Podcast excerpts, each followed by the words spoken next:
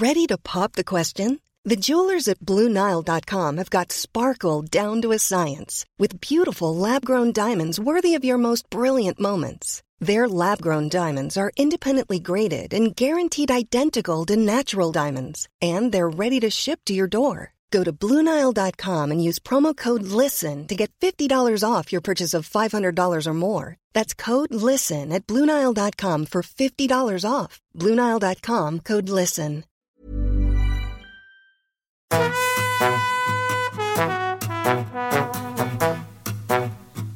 Hola, estás escuchando De piel a cabeza, un recorrido por tu salud con Ana y Rosa Molina. porque sabemos que el conocimiento es la mejor medicina.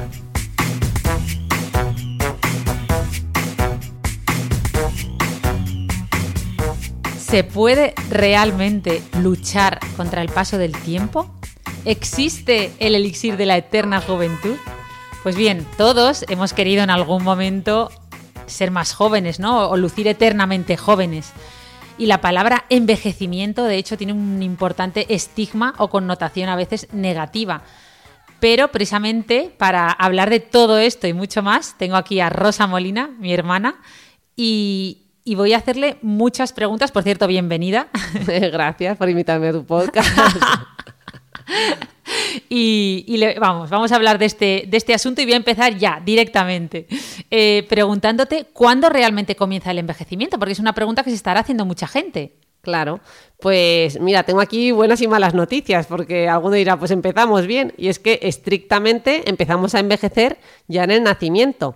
Eh, algunos biomarcadores, eh, como son los telómeros, que son esos extremos de los cromosomas, que el símil que se suele poner es que eh, son el final de esos cordones de los zapatos que tienen este plastiquito que los rodea, pues si nos imaginamos que eso fueran los telómeros, como si protegieran a ese cromosoma, estos se van acortando conforme la célula se divide, ¿vale? Entonces nos indican eh, de alguna manera o indirectamente el número de veces que se puede dividir y cuanto más cortitos es que ya se está acercando al final de su vida. Pues bien, estos telómeros eh, vemos que en los recién nacidos están muy largos, pero ya en un niño, por ejemplo, de 5 o 7 años, ya empieza a cortarse con respecto a ese recién nacido. Es decir, que sí que hay marcadores, repito, biológicos que nos podrían indicar que aun estando en fase de crecimiento, ¿no? que eso es lo que resultaría paradójico, ya hay un componente biológico que sí que está yendo hacia atrás. No sé si me explico. Sí, sí, perfectamente. De hecho, me ha chocado, conforme lo estabas contando, me estaba efectivamente resultando paradójico que en un niño que aún no ha completado su fase de crecimiento ya haya factores biológicos que, de- que permitan determinar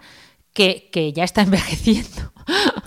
es, es duro, ¿eh? Pensarlo así. Claro que el contador ya, ya no le hemos dado balón y eso ha empezado a contar. Pero bueno, eh, realmente, ¿no? Yo creo que, que esa parte de lo que tú has dicho al final, cuando terminamos de crecer, cuando terminamos de crecer no en el sentido físico puramente, sino en el sentido también mental, madurativo, ¿no? Eh, cuando ya tenemos esa cap- esas capacidades cognitivas completadas, tenemos capacidad de abstracción, tenemos capacidad de razonar de una manera plena, tenemos eh, capacidad para, ¿no? para la moral, para la ética, etcétera, que son eh, estos factores que cuando somos muy pequeñitos pues todavía no tenemos, igual que no tenemos lenguaje, pues no tenemos ciertas eh, capacidades, pues bien, yo creo que ahí en torno a los 18, 20 y pocos años, que es cuando además coincide con el proceso madurativo del córtex prefrontal, que es la región cerebral, esta que está aquí justo debajo de la frente, que yo suelo mencionar eh, con frecuencia, es cuando ella, esta región termina de desarrollarse. ¿Vale? Entonces yo creo que, que podríamos hablar ahí, o sea, ¿no? cuando dejamos de crecer entre comillas, es cuando podemos, Claro. de una manera así, no tan estrictamente hablando. Sí, esto de hecho lo decía Carlos López Otín en su libro, ¿no? Sí, O- él dice que, mm, mira, de hecho lo tengo aquí apuntado tal cual, dice que el envejecimiento es como la carcoma, no empieza a edades avanzadas, sino desde el momento en que termina el crecimiento. Avanza durante años de manera sigilosa y cuando finalmente nos damos cuenta de que está ahí, gran parte del daño ya está hecho. ¿no? Entonces tendríamos que plantearnos, pues bueno, que no tenemos que empezar a actuar eh, con 50 o con 60 años, que tenemos que empezar a tener estas cosas presentes desde ya. Sí, en vez de vivir esta frase con, como, como algo negativo, vivirla como una llamada de atención de, oye, me tengo que poner a trabajar en, en mi envejecimiento y mejorarlo, claro. O sea, llego tarde, pero, pero desde un punto de vista positivo, de voy a ponerme pronto. las pilas. Eso, ah, pronto. pronto. Eso, eso, es verdad, llegamos muy pronto. Vale, eh, de hecho... Eh, bueno, en medicina, por lo menos en medicina anti-aging o en, en dermatología, manejamos mucho el término exposoma, que su nombre no significa más que, bueno, viene de exposición, exposoma, exposición, todos esos factores a los que estamos expuestos a lo largo de nuestra vida y que determinan eh, cómo envejecemos, incluso más que nuestros genes. Hoy en día ya se escucha mucho esta frase de que somos genoma más exposoma, es decir, somos nuestros genes más todos esos factores externos a los que estamos expuestos y que podemos modificar, en los que podemos influir y que van a determinar cómo envejecemos, tanto un poco externamente como en la parte que se ve menos, ¿no? Claro, porque hasta aquí hemos hablado un poquito de ese componente más biológico, pero sin duda aquí, eh, conforme vamos cumpliendo años, este exposoma eh, es el que va a empezar a tener un juego muy, o sea, un papel muy importante. Es decir, cuando nacemos, pues claro, es que no hemos estado expuestos, no hemos estado expuestos a estrés, no hemos estado expuestos a contaminación y no hemos tenido posibilidades todavía, ¿no? De, de mover este ambiente, pero con 20 años sí, con 20 años y con 30 también, y, ahí está, ahí es donde podemos influir y, cambiar las cosas. Claro, claro, a mí lo del exposoma ambioma o como le llamemos, eh, eh, me parece un mensaje muy positivo porque, porque en el fondo te está diciendo, oye, que tú tienes mucho, o sea, puedes impactar mm, de forma muy importante ¿no? en cómo envejeces. Y por eso entiendo que habrá, que hay gente, ¿verdad?, que, que a pesar de tener una edad, parece mucho más joven, ¿no? Claro, porque tenemos que distinguir los distintos tipos de edad que hay. No solo está la edad cronológica, que es la que yo creo en la que estamos pensando la gran mayoría, conforme hemos empezado a hablar, ¿no? Que esa sería nuestra edad, nuestra edad según el calendario. Pero luego está la edad biológica, que sería la que tiene tu cuerpo, que no es exactamente la misma para todos. Pues como hemos dicho, a lo mejor no es la misma edad biológica una persona que está sometida muchísimo a estrés y que vive en una ciudad altamente contaminada, que a lo mejor la edad... sí, ¿Te identificas? Poco. que la persona que, no sé, que ha estado en la naturaleza y con una vida un poquito más tranquila, pues la edad biológica del cuerpo, o que ha cuidado, perdona, ese exposoma también, ¿no? Sí. Luego tenemos una edad física más pura y dura, más externa, que ahí ya nos hablarás tú, que es la de la piel, la, que, bueno, más que la de la piel, mm, la, que transmitimos con nuestro aspecto La que se ve, ¿no? La que se ve por fuera, ¿no? Desde el punto de vista más físico, más objetivo. Y también, bueno, pero a lo mejor también tiene que ver con nuestro estilo, es decir, eh, ¿no? Con nuestro estilo, con nuestra forma de vestir, por ejemplo. O sea, que por eso digo que no sería ah. solo simplemente nuestra apariencia física per se. Luego estaría nuestra edad psicológica, la que tiene que ver con cómo tú te sientes, ¿no? De ahí que muchas veces digamos lo de, pues bueno, eh, esta persona tiene muchos años cronológicamente hablando, pero tiene un espíritu muy joven, ¿no? Es verdad, es verdad que lo decimos. Luego está la edad social, que es la que nos corresponde por el grupo de edad con el que nos relacionamos, ¿no? Eh, hay gente que se relaciona con gente muy mayor eh, a lo que muy mayor a él o a ella y gente que se relaciona con grupos de edad más jóvenes. No necesariamente siempre nos relacionamos con gente de la misma edad, ¿no? Eso también va, va, va a influir. En definitiva, que tanto la parte a lo mejor más psicológica, esta parte más biológica mm, y los factores que tienen más que ver con lo que hemos dicho del exposoma son los que podemos de alguna manera moldear y, modificar. qué interesante todo lo que has dicho. Yo conocía la cronológica y la biológica, pero de ahí no me saques. No sabía que había también una edad psicológica, una física. Bueno, qué, qué interesante. Y además esto me ha recordado mucho al tema de, de cómo del paso, o sea, cómo pasa el tiempo según lo vivimos, ¿no? Que pues eso, que muchas veces el tiempo se te pasa mucho más rápido si lo disfrutas, ¿no? O, o lo recuerdas de una forma diferente cuando, cuando han pasado cosas, ¿no? Por ejemplo, este año de pandemia muchos tenemos marcadas determinadas fechas o determinados momentos que, no se te van a olvidar nunca, ¿no? Eh, hmm. Entonces, eso, eso cómo influye, ¿no? En la forma en que envejecemos. Mira, esto que has comentado, fíjate, pensaba que ibas a decir que al revés, que en la pandemia el, el tiempo había pasado como mucho más lento porque había habido menos novedad, que ha sido todo como más rutinario.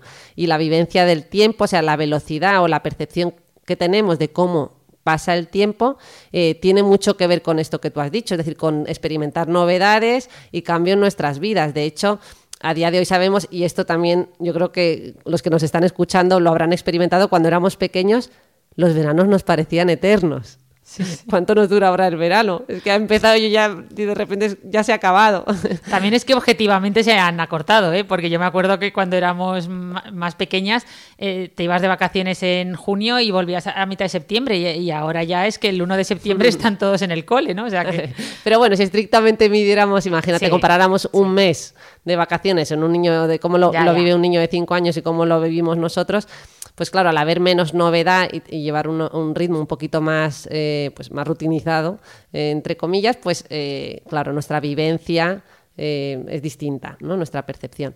Pero la cosa es que al final, mm, fíjate, en esta sociedad mm, en la que vivimos, en la que todo va rápido y tal, parece que vamos siempre con, ¿no? Siempre faltos de tiempo, no tenemos tiempo de nada y, y- mm, y verbal- verbalizamos esto mucho, ¿verdad? Lo de, ay, que no me da tiempo, que no me da tiempo y, y- lo que estamos No me da la haciendo- vida, no me da la vida. Es la frase Eso. por excelencia. Hay un libro, ¿no? De Efectivamente. Lucía B, que además se llama así. Claro, pues un poco paradójico, ¿no? Queremos, por un lado, estamos luchando porque la esperanza de vida se amplíe y, bueno, se ha ampliado y sin embargo estamos más estresados que hace 40 años. O sea, ahora vivimos mucho más, pero estamos, la vivencia temporal, fíjate, es casi más corta, ¿no? Antes la, la- la vida, yo creo que, que- que la sensación de vida que tenían era, era, era distinta. Bueno, esto luego en consulta también, también lo vemos, ¿no? De eh, que en pacientes, por ejemplo, con depresión, la, vivencia del tiempo es, es mucho más, es menor, o sea, es más lenta, ¿no? Un paciente con una depresión mayor, mientras que en pacientes eh, con otro tipo de trastornos, pues vamos a suponer un paciente con un, con un trastorno bipolar en fase de manía, pues tendría otra, otra vivencia, ¿no? Como una vivencia, por ejemplo, acelerada del tiempo. O sea, esto es lo que tú muchas veces me has contado de Cronos y Kairos, ¿no? También, efectivamente, este es un concepto, eh, bueno, un concepto, realmente esto viene de la mitología, ¿no? Donde encontramos eh, distintas encarnaciones del tiempo, entre ellas las más conocidas son el Cronos y el Kairos, que el Cronos sería el relacionado con el tiempo más, eh, mm, es como el tiempo de reloj, el del tic-tac, ¿no? Claro. Y el Kairos es el que estaría relacionado con nuestra vivencia, con cómo hemos experimentado esa vida y esos momentos. Entonces, bueno, recordarnos que la vida debería ser más Kairos y menos Cronos, ¿no? Ya, es verdad que. Y además yo creo que en este concepto es importante recordar que.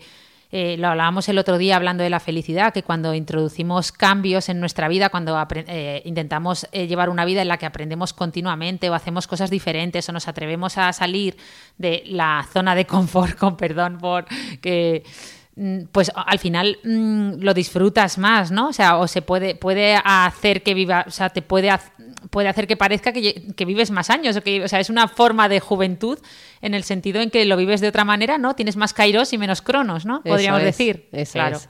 Vale, pues venga, vamos ya a una, a una visión más, más objetiva de cómo envejecemos físicamente y luego además te quiero preguntar cómo envejece el cerebro, por si hay diferencias.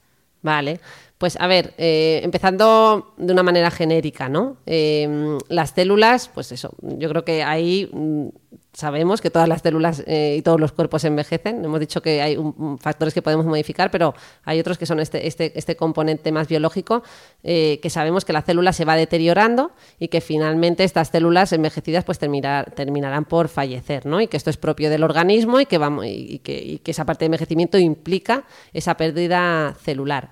Eh, fíjate que hay, un, hay, células que ya vienen programadas para, o sea, vienen programadas para fallecer. Lo que yo a veces gasto la broma, ¿no? De que es como el araquiri neuronal o suicidio, neuronal, perdón, celular, o suicidio, eh, eh, eso, celular, que se llama apoptosis, ¿no? En términos científicos.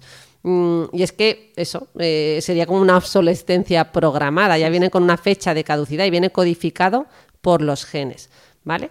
Eh, por otro lado, también las células pueden mo- morir por otros desencadenantes. Por ejemplo, por el hecho de que haya un exceso de células o porque estas queden lesionadas por exposición a sustancias nocivas, a radiación, etcétera. ¿Vale? Y bueno, y por otro lado, pues eso, en lo que es eh, esa multiplica esas divisiones múltiples a las que se van siendo sometidas eh, las células y que, como hemos comentado antes, lo podemos medir de manera indirecta a través de, de los telómeros y tienen como un número limitado de veces que se pueden dividir. Y esto, esto, entonces, estas formas así de muerte o fallecimiento celular que nos has ido contando, que supongo que son una de las formas a las que, por las que envejecemos físicamente, pasan así en el cerebro. ¿Es cierto esto de que eh, perdemos neuronas que no se pueden regenerar? Lo de no bebas alcohol que mata neuronas y nunca se regeneran, ¿no? Y, Hombre, hay muchos órganos, ¿no? Desde luego que en el organismo que las células mueren y que, y que no son reemplazadas. Eh, pero lo que sí que sabemos a día de hoy es que no todos los órganos envejecen a la misma velocidad. ¿Vale? Por ejemplo, en algunos como las gónadas, eh, esto lo he estado revisando, dice que el número de células disminuye de una manera notable con la edad. ¿vale? Mientras que en el cerebro, eh, salvo en el caso de que haya lesión ya per se, por ejemplo, como puede ocurrir en las enfermedades neurodegenerativas, que como el propio nombre implica, hay degeneración neuronal, por ejemplo, enfermedad de Alzheimer o enfermedad de Parkinson, eh, pues salvo que haya lesión pura y dura, el cerebro puede, fíjate, puede mantenerse bastante intacto hasta bueno, pues eso, hasta que nos morimos, hasta edades muy, pues hasta donde está, abarca nuestra esperanza de vida. Y, no hace falta eh, mucho para, ¿no? Que todos tenemos ejemplos de gente a nuestro alrededor que cognitivamente, mentalmente, se mantiene muy bien, ¿no? Totalmente. gente de 80, 90 años que viene a consulta y que está en plenas facultades. Vamos, de hecho, un ejemplo sería, lo, has dicho muy bien, efectivamente las gónadas, pues no podemos a lo mejor ser padres con 80, 90 años, pero sí que podemos escribir un libro o incluso hacer una tesis doctoral eh, porque nuestras funciones cognitivas están fenomenal. Claro, eso es. Lo que pasa que, bueno, luego hay, gente que dirá, bueno, yo conozco a mucha gente con 80 y con 90, pues que sí que tiene claros signos de funciones cognitivas alteradas, pero bueno, a lo mejor es que ahí ya sí que hay destrucción, porque, bueno, hemos mencionado el ejemplo del Alzheimer, pero hay también, por ejemplo, las lesiones microvasculares, pequeños microinfartitos, eh, que a lo mejor no a, esa, persona no se le ha diagnosticado de nada, pero sí que tiene lesión per se. Entonces, en definitiva, desde luego que frente a otros órganos, pues también frente a lo mejor la piel o el sistema musculoesquelético, el cerebro en ese sentido va en ventaja y es donde más nos podemos eh, apoyar, donde más podemos potenciarnos. Y yo creo que esta es la gran, ¿no? la gran herramienta. Pero entonces, eh, y entonces, o sea, perfecto, ¿eh? me ha encantado la idea porque yo, pues hombre, eso te da, es muy bonito, ¿no? Mm, saber que, mentalmente, pues vas a, envejecer mejor, ¿no? Que, en el resto del cuerpo, porque al final, jo, pues es un poco lo que tú eres, ¿no? Y, y, es muy importante. Pero creo que no me has terminado de responder bien a la pregunta. O sea, entonces, ¿realmente se regenera nuestro cerebro o no? ¿O simplemente es que las, las neuronas mueren menos o realmente envejece mejor porque sí que se regenera? genera. Claro, es verdad, perdona, es que ya me voy por los cerros de Úbeda. hoy, hoy nos tenemos que centrar, ¿verdad? Hoy estamos espesitas, ¿eh? no pasa nada. Hay días y días y nuestros escuchantes pues nos tendrán que, querer igual eh, con el... Además, justo estar espesas en un día en el que hablamos de cerebro, mente, regeneración. No sé si será esto por el envejecimiento que tenemos ya tú y yo. Qué ¿eh? mal, nos ha entrado el estrés. bueno, pues respondiendo a tu pregunta, neuroregeneración. Pues sonará que hasta hace poco se decía que las neuronas no se regeneraban y que se perdían y que ya está, ¿no? Destruimos neuronas y eso ya no se recupera. Hoy sabemos que existe neurogénesis, es decir, generación de nuevas neuronas en determinadas regiones cerebrales, pues entre ellas pues, eh, el, hipocampo, por ejemplo, ¿no? O la zona subgranular del giro dentado. Eh, no sigo, no sigo. No, el hipocampo, ¿qué, hacía exactamente? Que... El, hipocampo es la región cerebral más eh, relacionada, la que juega un papel clave en, los procesos de memoria. Ah, es verdad. Y además en la memoria espacial más detalladamente. Pero bueno, pues en esa región, fíjate que sí que hay eh, procesos de neurogénesis. Pero luego hay otro concepto que es muy importante y que yo creo que es todavía más clave, eh, que es el de las sinapsis neuronales. Es decir, podemos establecer nuevas sinapsis, nuevas conexiones neuronales. Es que además las neuronas en nuestro cerebro funcionan por el mecanismo de que en inglés se dice, se dice use it or lose it. ¿no? Úsalo o piérdelo. Eh, esto tiene una doble lectura. Por un lado, efectivamente, si no usamos nuestras neuronas, pues hay más posibilidades de que, esa, ¿no? De que, las, mm, que no generen nuevas conexiones con otras y que terminemos perdiéndolas, porque tenemos una redundancia, tenemos un exceso de neuronas cuando nacemos. Y el cerebro se va modelando haciendo una especie de poda. Es como si vamos como esculpiendo nuestro cerebro. ¿Cómo lo podemos esculpir? Pues estimulándolo. O sea, si aprendemos cosas nuevas, si nos estimulamos a lo largo de nuestra vida, eh, tenemos curiosidad, experimentamos, ¿no? sobre todo nuevos aprendizajes, vamos a estimular que se produzcan más sinapsis eh, y más conexiones entre unas neuronas y otras. Es como tener, fíjate, es como tener no solo un carril por el que llevar un coche, sino varios carriles, varias autopistas. Si tú siempre haces lo mismo, tienes una sola autopista, pero si haces muchas cosas distintas, tu cerebro se acostumbra a ir cambiando de tarea, a aprender cosas nuevas y adquiere flexibilidad. No, no, si tú lo has hecho muy bien, además, o sea, me ha encantado el símil que has hecho con, con, la, como una poda, o sea, como si fuera, pues eso, un arbusto que tiene miles de ramas y que además me ha encantado eso de que venimos con exceso de, o sea, que nos sobran mm, y que me ha gustado, o sea, que no haya que generar, sino que incluso nuestro cerebro pueda usar todo o se vaya adaptando a usar menos, pero que siempre haya ahí una reserva. O sea, esto es lo que se conoce como, que tú me lo dices muchas veces como neuroplasticidad. Eso es, que sería esa capacidad ¿no? para modificarse y moldearse a sí mismo que tiene, que tiene el cerebro. De ahí que mm, el propio término lo dice, no es como si fuera una plastilina. Eh, somos capaces, por tanto, de, de esculpir esas capacidades, de esculpirnos a nosotros mismos. Wow, esto ya no se me olvida. Tomo nota absoluta, pero entonces, eh, entonces ¿qué pasa a la gente que tiene patologías? Que, realmente tienen, pues eso, eh, no hacen bien esta poda o hacen una poda acelerada o qué pasa en, las demencias y todas esas enfermedades. Claro, pues precisamente aquí eh, tendríamos el ejemplo de daño estructural y donde, pues a día de hoy, aunque sabemos, hemos dicho que hay neurogénesis en determinadas regiones, pues todavía no hemos conseguido que esa pérdida que podemos observar en la enfermedad de Alzheimer, en la, en la que hay, eh, pues nivel estructural, si hiciéramos una neuroimagen, es decir, una, una, Una si fuera una radiografía de ese cerebro, pues veríamos que está como más atrofiado, que los surcos del cerebro están agrandados, esos ventrículos cerebrales que tienen líquido también aparecen agrandados y en definitiva eso tiene que ver con esa pérdida eh, más estructural y evidentemente aparecen esos déficits cognitivos de los que hemos hablado, que por cierto no son solo cognitivos en cuanto a la memoria. En la enfermedad de Alzheimer aparecen muchísimas más cosas, lo que pasa que quizás este es el aspecto más conocido, pero también aparecen bueno, pues alteraciones de conducta, cuadros relacionados con el ánimo, ansiedad, etcétera. Vale, y entonces eh, cuando hay patología yo creo que más o menos todos lo entendemos, incluso por lo que dices hay cambios ya morfológicos que se pueden ver, ¿no? Incluso en neuroimagen, superficie, etcétera.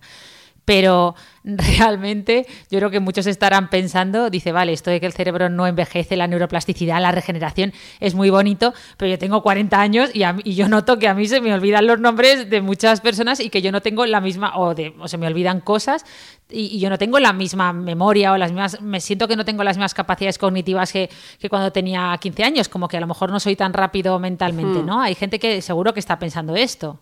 Claro, bueno, a ver, sí que hay una, lo que hay es como cambio en algunas tareas y desde luego que sí que parece, ¿no? Eh, hay, la verdad que se encuentran estudios contradictorios, pero sí que parece que algunas funciones mentales como la memoria a corto plazo, la capacidad para aprender cosas nuevas o la velocidad de procesamiento, que es lo que conocemos con lo que está relacionado con lo que conocemos como funciones ejecutivas, que corresponden a ese cortes prefrontal que hemos mencionado antes, eh, que sí que, que pueden disminuir. Lo que pasa es que también lo podemos compensar. ¿Vale? Por ejemplo, se ha visto que en los cerebros adultos o bueno, ya más entrados en años, eh, hay como una mayor activación de más regiones cerebrales, ¿vale?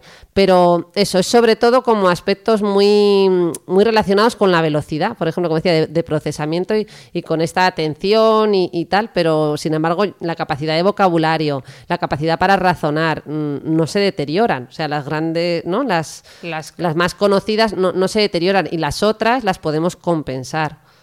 Vale. Vale, vale. O sea que, no, hombre, yo creo que eso todos lo hemos notado. El que tenga un niño cerca de dos o tres años a, alucinará, ¿no? De ver la velocidad que tienen para, para, aprender las cosas, que es increíble y a lo mejor, pues efectivamente, eh, tú no te ves igual, pero me gusta mucho eso que dices, que lo compensamos y que sobre todo activamos, usamos más zonas del cerebro, ¿no? Con, claro. o sea, somos capaces de activar. Vale, y hablando de zonas del cerebro, eh, que yo a ti te he oído muchas veces hablar de la reserva cognitiva, ¿eso qué es exactamente? Pues mira, yo le llamo también los ahorros cerebrales, que en definitiva, efectivamente, es como si fuera esa liquidez que tenemos pues cuando llegamos a etapas más tardías en las que podemos estar expuestos o, eh, o eso, a, podemos experimentar lesiones eh, cerebrales, pero más pequeñitas, pues eh, el ejemplo típico que, que, ponemos es, imagínate dos personas a las que le pudiéramos fotografiar el cerebro, ¿vale? Y en ambos cerebros viéramos pequeños infartitos por todo, por todo el cerebro, ¿vale? No infartos grandes, pero microinfartos, pequeñas lesiones microscópicas. Sí, un infarto ya sabéis que es una zona de una zona de tejido dañada por una falta de riego sanguíneo, ¿no? Una isquemia que se llama. Bueno, pues eh, si comparamos a estas dos personas, eh, imagínate que las dos tienen 70 años eh, y las dos tienen igual nivel de lesión cerebral. Pues bien, aquella persona con mayor reserva cognitiva eh, tendrá menos probabilidades de manifestar eh, enfermedad. Es decir, una de ellas podría tener ya serias dificultades o podría empezar a manifestar lo que conocemos como deterioro cognitivo leve y la otra, sin embargo, no haber manifestado este deterioro. ¿vale? Y esto es debido a que a lo mejor esa persona tiene esos ahorros cerebrales, ha estimulado mucho ese cerebro, ha conseguido compensar con muchas conexiones cerebrales ese daño que, que, que podemos observar. Buah, qué interesante. Ahora me dirás cómo, porque claro, todos sabemos perfectamente, eh, hablamos de economía, de sabiduría financiera, de ahorros, de finanzas, y resulta que, ahora me, está interesando a mí esto de cómo mejorar nuestros ahorros cerebrales, tanto centrarnos en ahorrar dinero, y ahora resulta que yo me tenía que haber leído libros de, ahorro. Hay que invertir en el cerebro. Vale, vale, pues ahora nos dices cómo. Yo quiero un asesor financiero, un asesor eh, de inversión, pero, pero cerebral.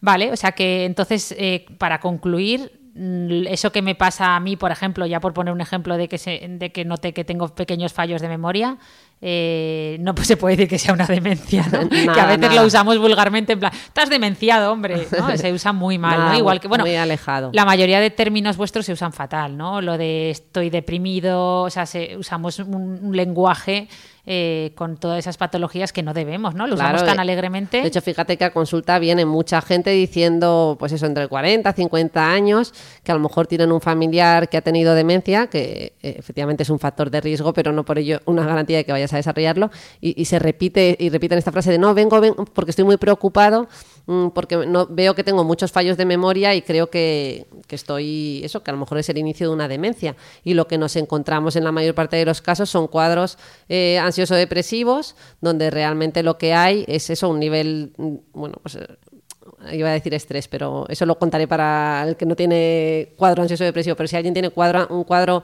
de este tipo, al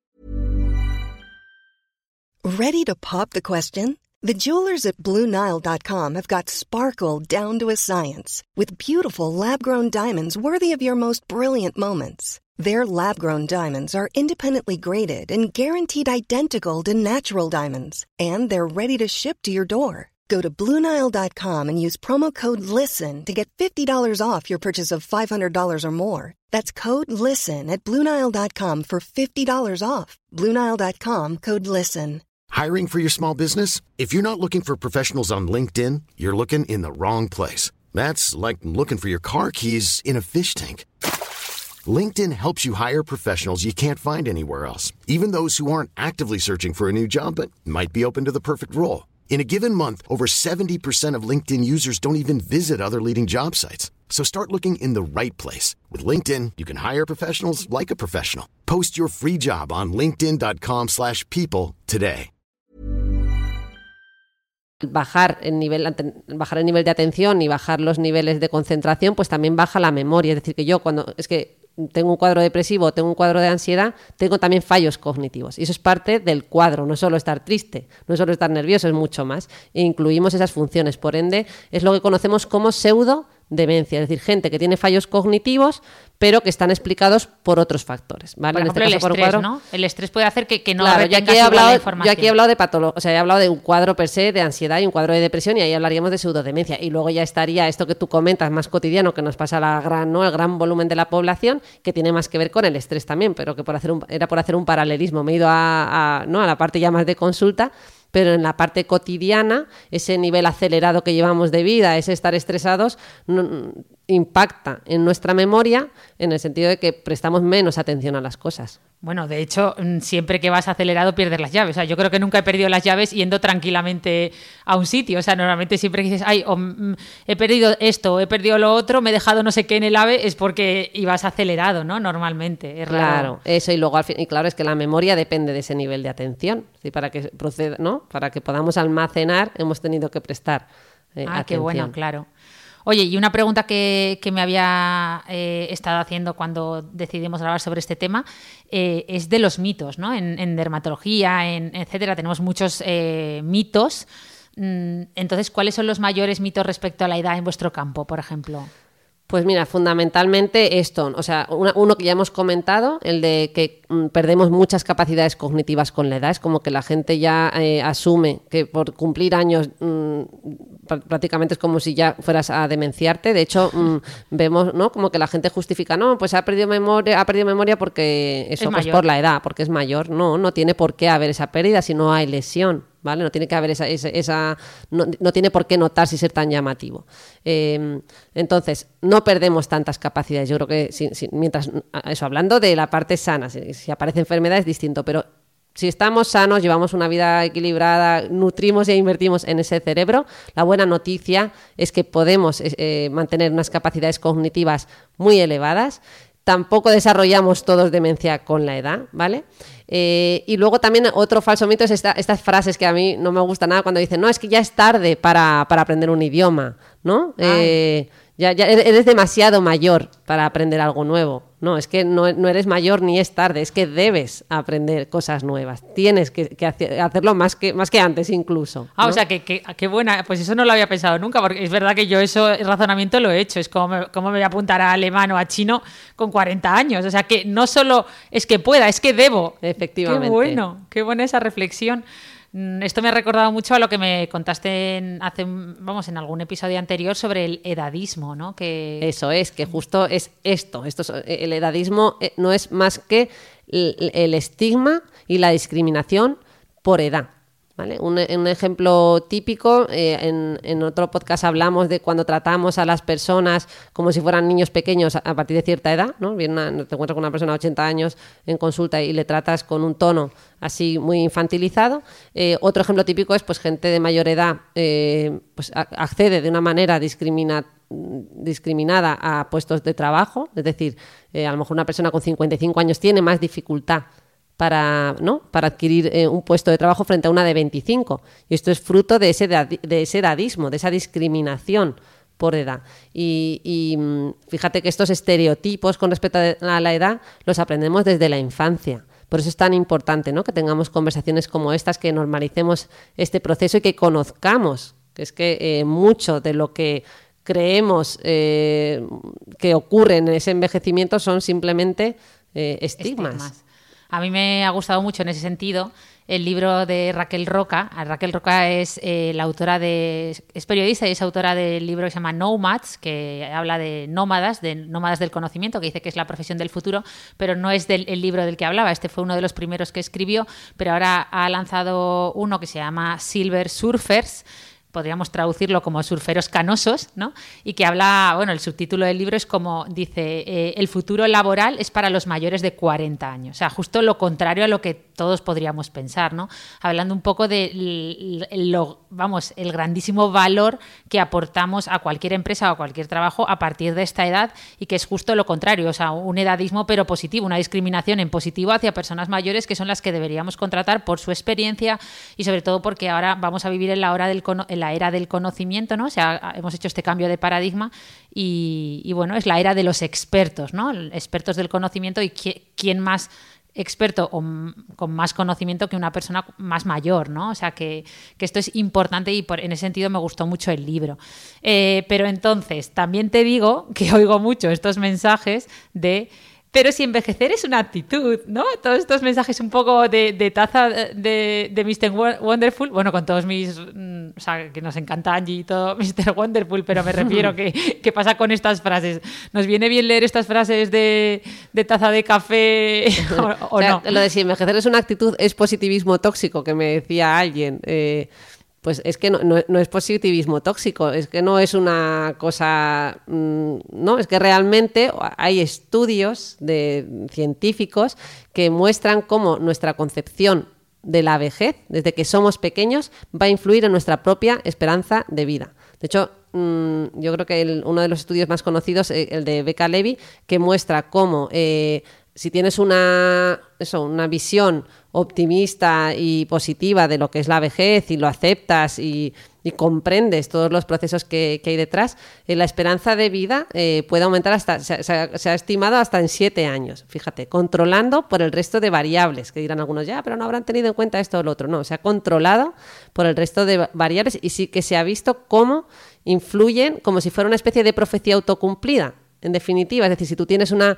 concepción negativa del envejecimiento y, estás, vives atormentado pensando que, ¿no? que mm, empiezas a agobiarte nada más ver el primer signo de envejecimiento, pues es que a lo mejor ese propio estrés y esos miedos se convierten en una profecía autocumplida y, realmente terminas viviendo menos. Oye, qué bonito eso. Pues es verdad, pues entonces sí que, oye, vamos a hacernos, además de nuestra querida taza de piel a cabeza, que la tenemos aquí, nos vamos a, a comprar una con, o hacer una con ese mensaje. Que Eh, vale, entonces mm, esto me ha recordado mucho esto que dices, a que bueno, que por, o sea, que básicamente lo que nos estás diciendo es que hay que tener el envejecimiento presente, ¿no? Eh, que es lo que decía también Carlos López Otín. Pero, pero ¿qué pasa con la muerte? Porque claro, más envejecimiento que la muerte, ¿no? Que lo nombrábamos el otro día, la importancia de tener ese deadline, ¿no? Ese deadline que es el más importante de nuestra vida, nunca mejor dicho, presente, pues nos ayuda a no vivir a la deriva. Entonces... Claro. Bueno, pues que esa es la clave, que yo creo que eh, es innegable que, que el envejecimiento pasa por muchísimas estrategias que podamos usar y efectivamente podemos moldear ese envejecimiento. Eh, no podemos negar que, que, que, vamos a llegar a él y que vamos a terminar, todos vamos a morir. Eh, a día de hoy, ¿no? la muerte no la podemos curar, pero no tenemos que ver como algo negativo. Yo creo que lo que tenemos que ver de positivo es que conocer nuestros propios límites y el tenerlos presentes efectivamente nos hace disfrutar más de la vida y nos permite eh, pues valorar lo que es importante y lo que no lo es. Eh, entonces, bueno, conocer nuestros límites, el poder hablar lo que no sea un tabú, el hablar de la muerte. Hombre, tampoco te digo que no vayamos a tomar café y todos los días vayamos, vayamos a planificar cómo va a ser nuestro entierro, pero, pero quizás que se hable, que se normalice un poquito más, ¿no? Sí. Sí, hombre, a ver, mm, yo que soy médico y bueno, y tú que hemos tenido la, muerte muy presente, mm, o sea, incluso a nosotras, bueno, hablo en persona, primera persona, a mí me, me ha costado siempre y me, y me cuesta. Entonces entiendo que, que cueste, o sea, no, no es nada fácil, ¿no? Es una pregunta, pues hoy justo leía en un libro eh, sobre pues sobre la, la persuasión y, y, bueno y el neuromarketing eh, hablaba de cómo la, mm, la, fe es uno de los sesgos cognitivos, ¿no? Es decir, el, y, un poco te lo razonaban y hablaban de que las personas decían que las, no sé esto si es cierto, ¿eh? lo he leído en el libro, decía que las personas con fe tenían mayor esperanza de vida, o sea, con fe en una religión, ¿no? Hmm. Bueno, a mí esto no me sorprende porque fíjate que, bueno, yo claro, lo voy a llevar a mi terreno, eh, que es lo primero que me ha venido a la cabeza, es el tema del suicidio, pero es un factor de protección eh, también, la, la, fe, para creer en algo, ¿no? Y, y yo creo claro. que, que que tiene, al final cuando tú crees en algo, a lo mejor tienes más ese, ese espíritu, ¿no? De, de Sí, sí, de, de, hecho, ya te digo que lo, lo, decían que, vamos, de hecho se habla mucho hoy en día de las diferentes inteligencias, ¿no? La, vamos, el libro de Daniel Goleman de inteligencia emocional pues fue impactante, pues bien, dicen que la nueva inteligencia de nuestros tiempos o la que falta por cultivar es la inteligencia espiritual, porque hasta, hasta ahora pues había, la religión había tenido, ¿no? Un pues una posición en la sociedad muy importante, eh, muchísima gente era creyente, pero claro, parece que cada vez hay gente más agnóstica, ¿no? Y, y, esto, o sea, hace falta una inteligencia, o sea, yo creo que al final creer en algo, ya sea una religión católica, budista, hinduista, claro, la que sea, claro. Eh, ayuda, ¿no? Entonces ahora hace falta una inteligencia espiritual, al ser humano le gusta hacerse esas preguntas de dónde venimos, hacia dónde vamos, Claro. y es inevitable. Entonces dicen que la nueva inteligencia que tenemos que desarrollar como seres humanos es, es esa, esa, inteligencia más filosófica. Que además no hay que confundir espiritualidad con, religi con, religioso, porque es verdad que en el momento que oímos la palabra espiritual es que lo asociamos a, a, una religión y no, esa espiritualidad de la que tú estás hablando es otra cosa, ¿no? Es, más va filosófica. Mucho más allá. Mm. Claro. Eso es. Vale, bueno, que nos hemos ido de mi guion, que, eh, que, yo me había hecho aquí mis 10 preguntitas para hacerte y vamos a aterrizar todo esto un poco, vamos a ponernos un poco más prácticos y vamos a hablar de, de estrategias para frenar este envejecimiento. Obviamente, no desde el punto de vista más estético, que eso lo hablaremos en, en otro podcast, os lo prometo. Eh, os contaré trucos de, bueno, no trucos, sino estrategias reales de cómo podemos, eh, pues eso, de medicina anti-aging, pero desde tu punto de vista, eh, bueno, primero, ¿se puede realmente frenar frenar este envejecimiento y luego qué podemos hacer, claro. Claro, pues bueno, yo aquí asumo como médico que soy científica, desde luego entiendo que el envejecimiento a día de hoy no tiene una cura, aunque sí que te diré que hay gente que lo cuestiona y que ve el envejecimiento incluso como si fuera una enfermedad y dicen que es una enfermedad que podemos revertir y que podemos, eso, o sea, no solo retrasarla, sino que ellos eh, vienen a decir que se puede revertir. Yo a día de hoy sinceramente no, no, no, no veo como que la ciencia apunte a eso pero oye, nunca se sabe.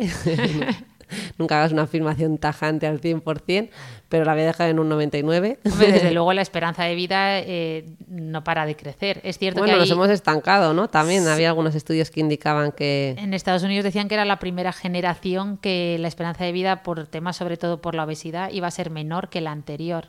Claro. Pero bueno. Bueno, eh... Eh, no sé, quizás centrándonos en lo que sí que podemos hacer, porque esto siempre decimos que es la clave, ¿no? En la vida hay que aceptar las cosas que no podemos cambiar, eh, porque no nos queda otra a veces, eh, y luego pues centrarnos un poquito más en lo que sí que podemos hacer. Y yo creo que aquí, como hemos dicho, podemos hacer mucho. A lo mejor todos vamos a llegar al, mismo puerto, pero a lo mejor disfrutando de otra manera o, viéndonos mejor. Y aquí tenemos que hablar de estilos de vida saludable.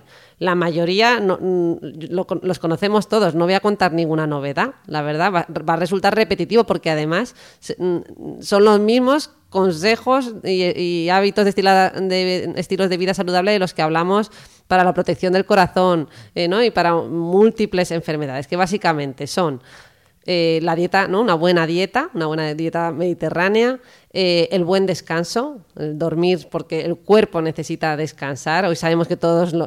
los animales dormimos y lo necesitamos y la deprivación por completo de sueño nos llevaría a la, a la muerte. Por tanto, un buen descanso y no quitarle esas horas al sueño porque las necesitamos. El ejercicio físico ha demostrado tener muchísimos eh, beneficios en todos los aspectos. Sabemos que estimula la, eh, las neuros, eh, neuroregeneración, pero también las sinapsis cerebrales, porque lo que hacen es que estimulan la producción de factores de crecimiento neuronal. Esto de factores de crecimiento neuronal, por ponerlo en lenguaje más cotidiano, es, básicamente como el alimento de esas neuronas, ¿no? Eh, y por ende, pues puede estimular y favorecer ese esculpido cerebral del que hablábamos, esa neuroplasticidad. Además, la vida social, el relacionarnos con los demás, esto va a ser fundamental. Somos seres sociales, estimular esas relaciones eh, va a ser, mm, va a potenciar sin duda eh, nuestra capacidad para, ¿no? para estimular ese cerebro y también para vivir eh, con plenas capacidades. Y luego, lo que hemos dicho, la actitud. Cuenta y suma. Y el aprendizaje, el estar aprendiendo cosas, ¿no? Eh, no perder ese espíritu, esa curiosidad eh, por saber y por conocer. Sí, justo cuando estabas contando todo esto me estaba viniendo a la mente eh, tanto un documental de Netflix que he estado buscando y no lo he encontrado, pero ahora lo, pondremos en las notas del podcast, como el libro Ikigai ¿no? de Héctor García, que bueno, hablan, hablan un poco eh, sobre, sobre cuáles son las poblaciones más longevas del mundo, ¿no? que ya sabemos todos que algunas están en la isla de Okinawa, en Japón, que, es tan famosa esta región, y que bueno, ellos analizan mucho pues cuáles son estos factores que hagan que allí haya mucha gente que supera los 100, 110 años, eh, y además, pues eso, son amigos, ¿no? Y eran mucho de lo que has estado diciendo, pues una alimentación, el famoso plant-based diet, ¿no? Esta alimentación basada en frutas y vegetales, eh, estas, fuertes lazos sociales, y luego desde el punto de vista del de, mantenernos activos, un matiz que me gustó mucho para todos aquellos que no sean tan amantes del deporte. Eh, y es que lo que decían es que muchas veces aquí en, Occidente entendemos el deporte, ¿verdad? Como, pues, ala, parece que que ir al gimnasio, machacarse, ah, salir a correr todos los días y es, es, mantenerse activo. O sea, en estas regiones no hacían deportes extremos ni mucho menos, ni eran muy intensos, todo lo contrario. Eran son, eh, se mantienen muy activos a lo largo del día, pues barren la casa, salen a comprar, luego dan un paseo, o sea, actividades del día a día, eh, que claro, muchos aquí hemos omitido, ¿no? Porque vamos a trabajar en coche, eh, llegamos y nos sentamos frente a un ordenador, pues bueno, luego tenemos que compensar con una hora de gimnasio, pero que lo ideal y que hace a estas poblaciones tan longevas es esa, mantenerse activo a lo largo del día. De hecho, los relojes inteligentes hoy en día ya están intentando avisarnos de esto y por eso muchos cada, cada media hora o cada hora te avisan en plan, levántate de la silla, muévete un poco porque esto no es lo, lo anormal, ¿no? Eh, eh, en un ser humano, el estar pegado a la silla. Así que bueno. Y nada, recordar, perdona Ana, porque tú antes decías que en el podcast que hablemos de envejecimiento, del aspecto más visible, eh, en realidad todos estos hábitos que hemos comentado tienen una cara visible. Y es que si, ¿no? si mantengo una actividad física moderada, me cuido, cuido la dieta, eso también ¿no? se ve en, la, parte exterior. O sea, bueno, bueno, digo que si se ve en el, eh, el, exposoma de la piel, que ya está definido, son siete factores que influyen muchísimo más que nuestros genes en cómo envejecemos por fuera que son en primer lugar eh, eh, la, luz solar, el segundo es la polución, pero el tercero ya es la nutrición, que lo podemos controlar mucho, eh, el cuarto ay, ahora es el estrés, etcétera. ¿Vale? O sea que, efectivamente esa frase que decimos muchas veces de no le quites arrugas a la vida, ponle vida a las arrugas, es que es tal cual, es decir que si vivimos más felices, lo vamos a expresar ¿no? claro, claro. en todos los sentidos. Fíjate que, es curioso porque siempre que hablamos de arrugas, yo me acuerdo de las arrugas cerebrales, que cuando hablamos de arrugas cerebrales nos referimos ¿no? a, las a las circunvoluciones, a los surcos y fisuras que, vemos en el cerebro y que, que, han permitido a este ocupar menos espacio y que de hecho se ha relacionado con esa capacidad para replegarse sobre sí mismo, eh, se ha relacionado con, la, con el éxito evolutivo también del ser humano, ¿no? con nuestras capacidades cognitivas. Si pudiéramos extender este cerebro, ocuparía unos 2.500 centímetros cuadrados, que básicamente por aterrizar esta medida, que seguro que así no nos dice mucho, eh, yo ahora todo lo mido en cosas de Ikea, sería como una mesa pequeña de Ikea, básicamente. Se nota que te acabas de mudar, ¿eh? Efectivamente. Pues bien, lo que sabemos con respecto a estas arrugas cerebrales es que cuando no tenemos arrugas, eh, por ejemplo, hay una enfermedad eh, que se llama lisencefalia, mm, en la que precisamente no hay arrugas cerebrales y hay un importante, grave retraso cognitivo y motor. ¿Vale? O sea, fíjate lo importante de si tener estas arrugas, porque parece que garantizan y facilitan las distintas conexiones neuronales. Sí, de hecho esto lo hablamos, me acuerdo que esto lo hablamos con Cristina Mitre, ¿te acuerdas? Sí, eh, verdad. Sobre, claro, que estamos muy obsesionados, eh, por fuera queremos que dejarnos planchados, sin arrugas, y sin embargo eh, un cerebro joven o ¿no? una medicina anti-aging cerebral sería favorecer o propiciar esas arrugas cerebrales. O sea, un cerebro cuanto más arrugado, más joven, ¿no? Podríamos decir, o por lo menos más saludable. Efectivamente. De hecho, yo decía que eso, que en el futuro, que ahora con toda esta inteligencia eh, artificial, con toda esta realidad aumentada, yo creo que en el futuro seremos capaces de ver eh, el aspecto que tiene el cerebro de la persona que, tenemos enfrente. A lo mejor eh, dejamos de fijarnos tanto en el aspecto exterior y empezamos a fijarnos en el aspecto interior. Sigue siendo una visión muy superficial, pero a lo mejor a mí me gustaría, ¿te imaginas? Poder tener una cámara para ver cómo de arrugado está el cerebro de, la persona. Pues casi prefiero que no, ¿eh? Ya, ya. ya. Bueno, venga, vamos a. Ya llevamos 40 y casi 45 minutos. Vamos a a dar algunas eh, take home messages, como dicen los americanos, o algunos mensajes para llevarnos a casa, hablar de alguna recomendación de libros que nos han pedido que siempre de los podcasts recomendemos algún libro o algo, ah, vamos, mm, alguna película, algún documental que les permita profundizar en estos temas. Así que venga, vamos a, vamos a ello. A ver, empezamos por los mensajes para llevarte a casa. Venga, di algún mensajito ahí. Eh, bueno, no se trata de vivir más años, que sí, pero que los vivamos con buena salud, ¿no? Eh, ¿Qué más? Eh, lo que hemos dicho de los ahorros cerebrales, invierte. en realidad iba a decir invierte en tu cerebro, pero no, invierte en tu vejez, ¿no? que es más amplio. ya está, aceptar que eso está ahí y que, que invertir para tener ¿no? una, vida plena y disfrutarla. Y luego, ¿qué más te diría? ¿Quieres decir tú algo? Sí, que eso, lo que tú has dicho y lo que decía Otín. Bueno, esto que este mensaje que has hecho me ha recordado el libro de Natalia de Santiago, que por cierto os lo recomendamos, Invierte en ti. Es más desde un punto de vista financiero, pero bueno, eh, tenemos que, eh, que hacer, ya que hemos hecho la analogía con los ahorros. Y bueno, que lo que decía, ¿no? Lo que decías antes, no esperar a encontrarnos mal para empezar a cuidarnos, o sea, empezar pronto, adelantarnos. Me siento fenomenal, perfecto. Pues ahora es cuando vas a, a, pensar en este envejecimiento, porque aunque tengas 20 años, eh, empieza ya, empieza a pensar en, ello, ¿no? Eso es.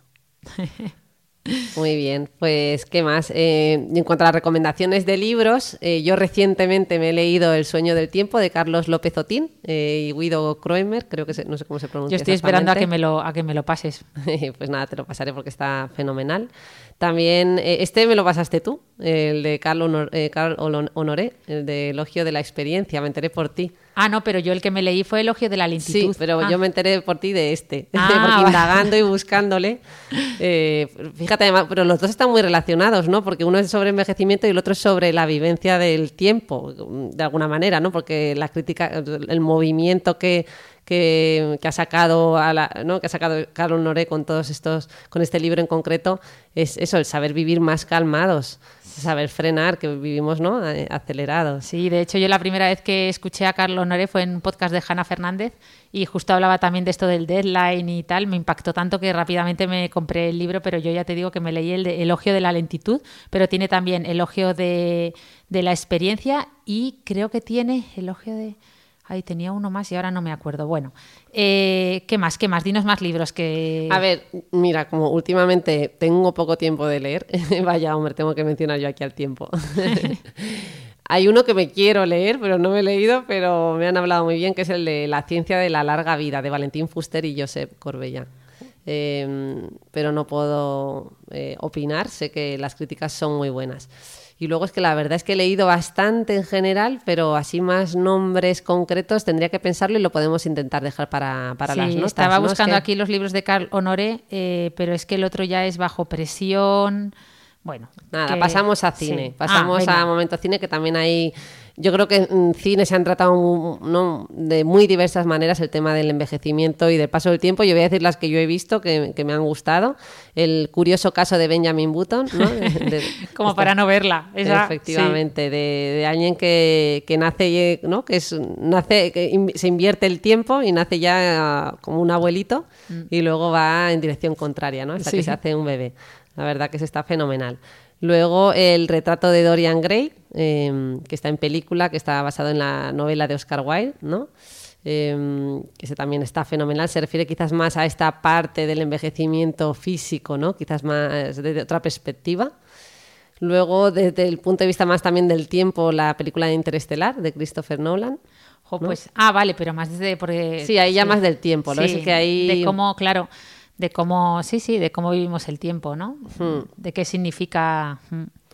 Y luego, eh, en este mismo sentido, quizás más representativo de este tema del paso del tiempo, a mí un capítulo, o sea, una serie que me ha encantado y que me ha impactado fue la de Black Mirror. Sí, bueno, bueno, a todos. O sea, A a mí Black Mirror, de hecho, uf, hay capítulos que aún, jo, es que no se me olvidan, ¿eh? Y de, Pues este, el, el paso del tiempo, no sé si lo has visto, que ¿Cuál se pueden intercambiar, tienen como el tiempo en el antebrazo marcado, el tiempo que van a poder vivir y pueden hacer como intercambios, ¿no? Se pueden pasar eh, minutos Sí, y como horas. si fuera, jo, como si fuera una, claro, como si fuera, todo el mundo lo dice, ¿no? Que, que el gran valor es el tiempo, no el dinero, o sea, que, que al final, qué bueno, o sea, que, que pagan Impact- con eso. Impacta, impacta este, este capítulo. Eh, No desvelamos más, lo, Vale. lo recomendamos. Y, y ya está. La verdad que no sé si tú quieres recomendar así alguna que hayas visto reciente, por poner cosas también más actuales. Buf, es que nada, no, no, porque no, no voy a alargar más, más esto. Y, y bueno, sí, alguna, también alguna cosa de, de vamos, que- o sea, pero eso ya lo hablamos, de los cambios de paradigma, ¿no? Las crisis, los puntos de inflexión. También hay mucho, o sea, también se trata la mucho crisis ese de los tema. 40. Sí, de cómo hay cómo a- o sea, no eres consciente del envejecimiento hasta de, de repente viene de golpe esa conciencia, ¿no? De, de, ostras, estoy envejeciendo. Pero bueno, pues nada, pues yo creo que nos podemos ir despidiendo, ¿no? Que Ya eh, toca. Ya toca. Pues nada, el- nos vemos el próximo viernes. Eh, si os ha gustado el episodio, pues bueno, y si lo compartís, nos hacéis un gran favor para que más gente, vamos, escuche, eh, nos escuche y que nada, que nos sigáis proponiendo temas porque nos estáis mandando propuestas muy, muy, muy interesantes. También tenemos Que nos que empiezan a acumular. Ya. Tenemos muchas ganas de tratar todos los temas, sin duda. eso, pues nada, nos despedimos, ya no nos enrollamos más. Muchas gracias. Hasta el próximo viernes.